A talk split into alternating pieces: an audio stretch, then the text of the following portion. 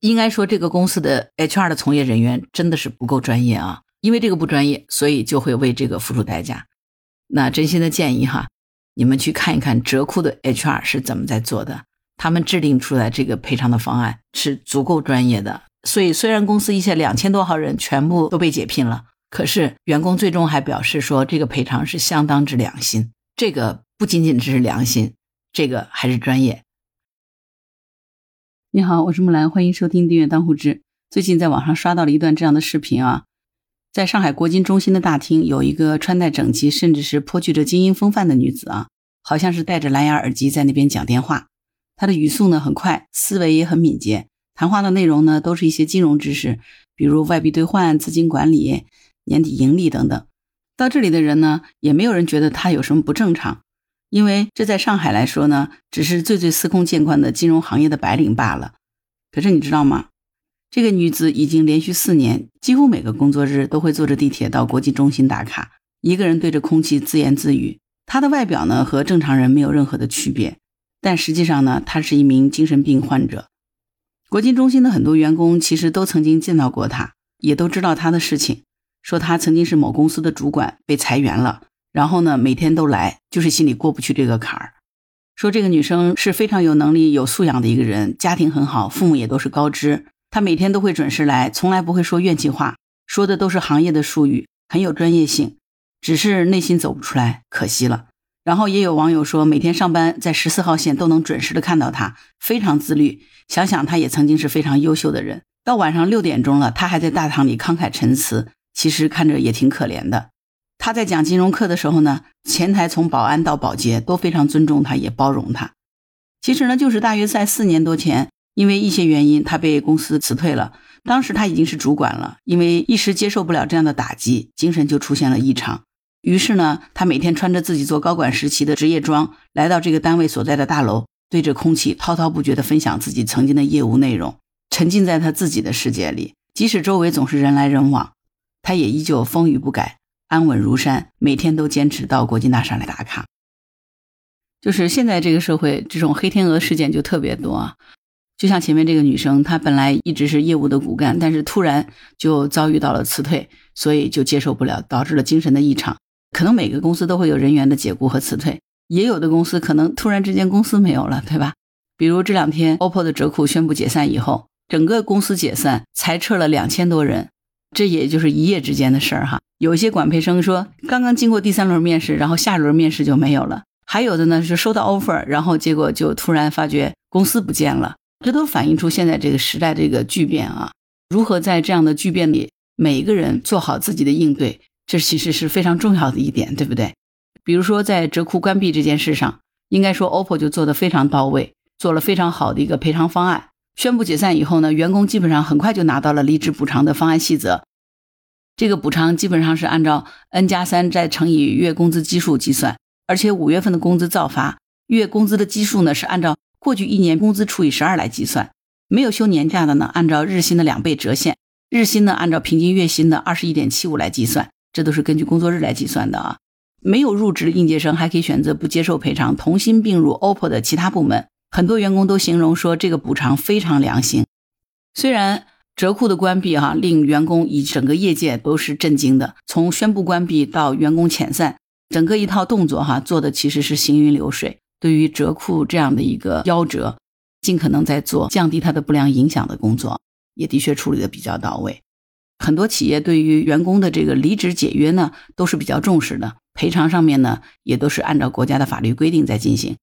反倒是公司在试用期里面如何转正或者解约，甚至说延期转正这些事情呢不够重视，这个也是极易导致法律风险的啊。那今天就又看到一条新闻，北京某科技公司呢就在试用期这个事情上栽了个大跟头。怎么回事呢？这个公司呢和新入职的一个员工约定的试用期是三个月，但是呢试用期满以后，公司却一直没有给这个员工办理转正手续，而且呢还继续给这个员工发工资。合同到期了以后呢，这个员工就以违法延长试用期为理由，将公司起诉到了法院，并且索赔三十万元。经过法院的一审、二审，最终呢，法院判决公司应该付给这个员工二十二点五万元。你说是不是真的赔惨了？这个案子呢，在中国裁判文书官网上面是有显示哈，具体是怎么回事呢？那我们今天可以来看一看哈。小刘是二零一九年一月十一号入职的北京某科技公司，当时呢是给他的岗位是人力行政总监，工资的标准是试用期每月一万八千四，转正以后的工资是每个月两万三。后来呢，把他调岗调到行政总监的位置上。小刘和这个公司的劳动关系呢，一直是存续到了二零二零年的二月二十八号，也就是一年多一点啊。小刘和公司呢是签订了劳动合同的。但是呢，劳动合同当中呢，关于合同的类型啊、起止时间呢、试用期的时间都没有填写。根据公司这个钉钉截图和录屏当中显示呢，这个小刘的员工状态是试用，合同是从二零一九年一月十一号开始的，到期的时间呢是二零二二年的二月十号，试用期呢三个月。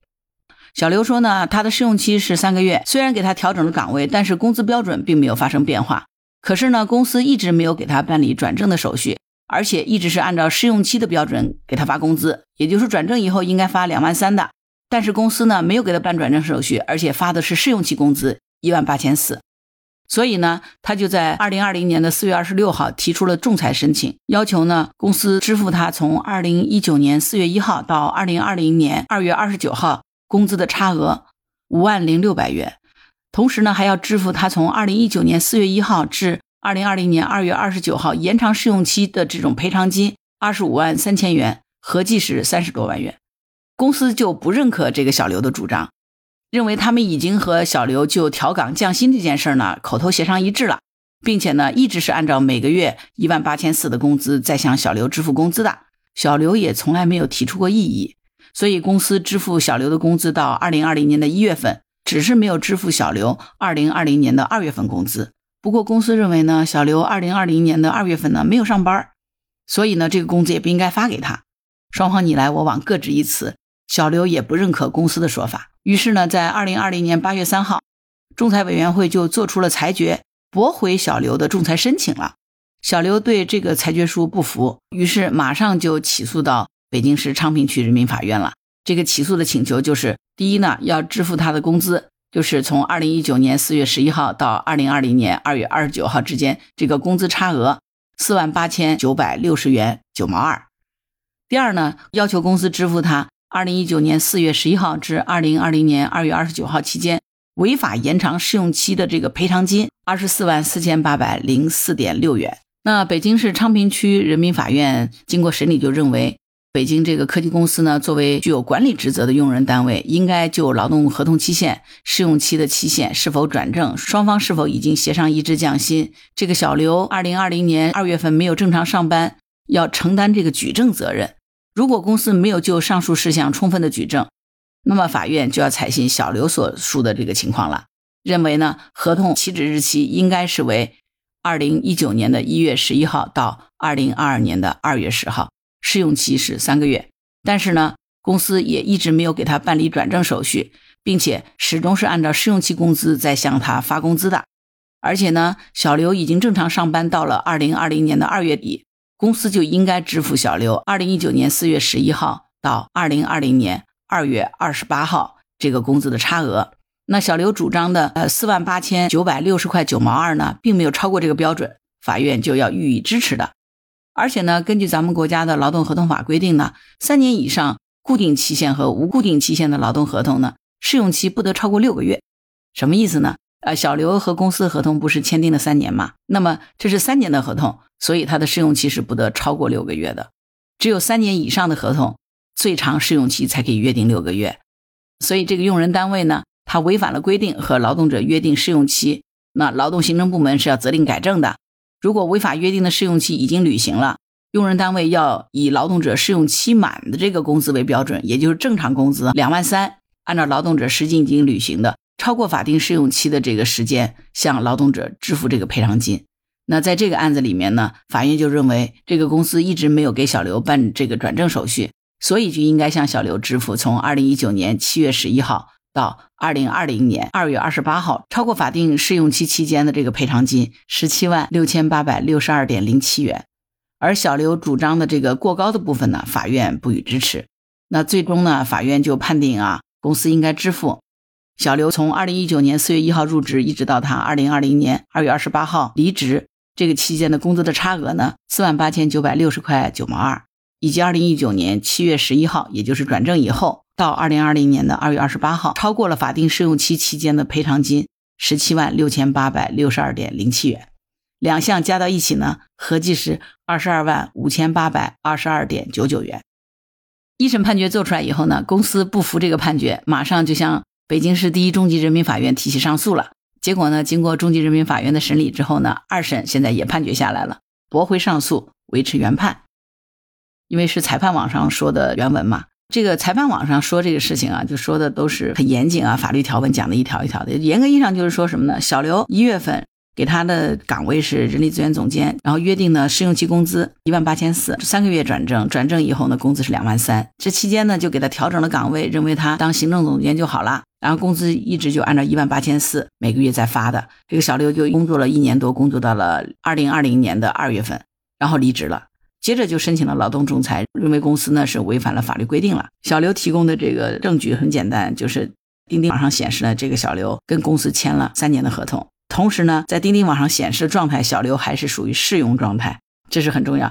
他的工资的这个发放的凭证呢，又显示公司一直按照一万八千四在给他发工资。所有的这个证据就表明呢，这个公司是一直没有给小刘办试用期的转正手续。公司呢又拿不出举证的这个状态，说小刘跟他谈过了，要把他调岗，调岗以后呢，试用期约定三个月，同时呢，工资也不再调整到两万三了，就是按照一万八千四给他发工资。认为他给他调到了一个较低的岗位，所以也给他降薪了。公司还主张呢，就认为小刘没有提出异议，所以呢就视作小刘对这事儿他是同意的。但是法院恰恰认为小刘没有提出异议，不代表他同意，他只是沉默而已。所以这是一个非常关键的点哈。而且最重要的是，这个公司呢也提不出任何的证据来证明公司所说的这种谈好了约定啊，大家商量好要降薪啊，调整岗位，所以法院就只能采信劳动者。所以在这个事情上，我想应该是给所有的企业管理者都要敲一个警钟。人力资源管理它其实是一个专业的职能部门，不是一个简单的缺人就招个人，然后按着天儿算个工资发发工资这么简单的一个事情。应该说，这个公司的 HR 的从业人员真的是不够专业啊，因为这个不专业，所以就会为这个付出代价。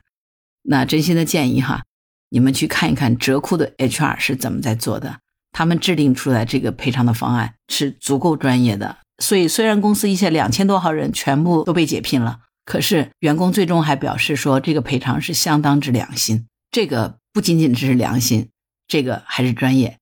我们现在这个时代啊，应该说各种各样的黑天鹅事件可能都会出现，而且是超出我们的预期。不管是员工被公司辞退，还是说遭遇到整个公司倒闭，甚至说可能我们遭遇到比较难缠的员工。但是，不管是对于员工还是企业，真心的希望员工如果遇到了这样的问题，要么就是拿起法律的武器去维护自己的权利，要么就收拾好心情，重新开始自己新的一段人生。千万不要像前面视频当中讲的那个女孩子一样，只是因为一次离职，想不开走不出来，结果导致自己的精神异常了。明明是非常有能力的一个人，很优秀的一个人，没有承受住。那他这样的就是给他自己的个人和家庭都带来了巨大的灾难。当然。作为公司来说，也要加强自己的职业性，在各个岗位上应该聘用专业的管理人员，把公司的相关的管理工作做好。不管是人力资源管理、财务管理、销售管理，公司业务的开展离不开好的管理，